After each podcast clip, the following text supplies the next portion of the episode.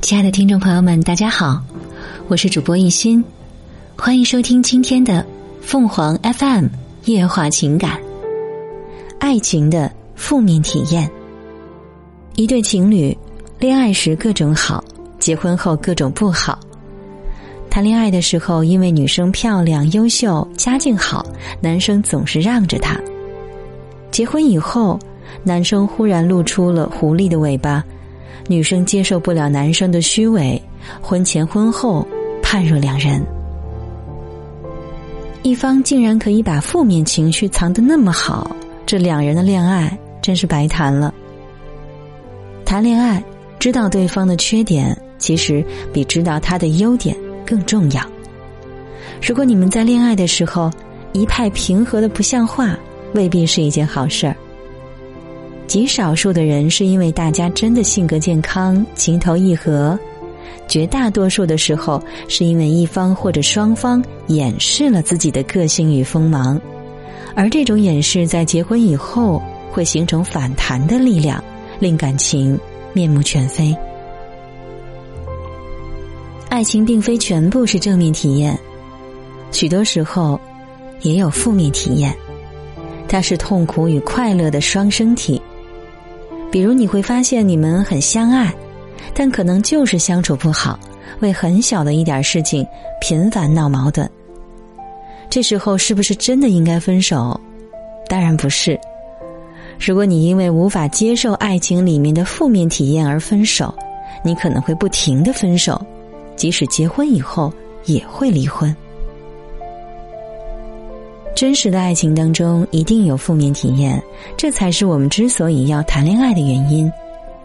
负面体验是以什么形式存在、爆发、解决，决定了两个人是否应该在一起。能够继续走下去的伴侣，首先要学会面对嫉妒与占有。爱情里，嫉妒与占有是最常见的负面情绪。你以为自己虚怀若谷，一旦恋爱却变得小肚鸡肠。这时候，如果你一味放纵自己的感受，要求对方无条件满足你的洁癖，断绝与所有异性的来往，交代与异性交往的历史，那么分手是早晚的事儿。没人受得了一个不懂得控制自己负面情绪的人，甚至要正常的那一方为自己的负面情绪买单。在嫉妒中挣扎、感受痛苦，其实是为了让我们明白，无论多么相爱，你们终究是独立的个体。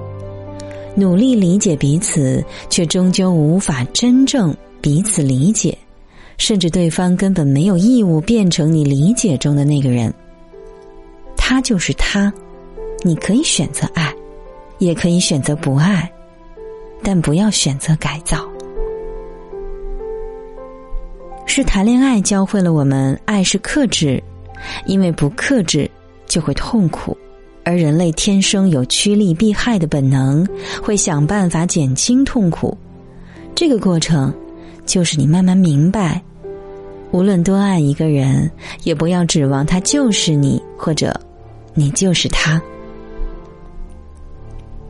除了自省，另外一个处理负面体验的方式是交流，包括吵架。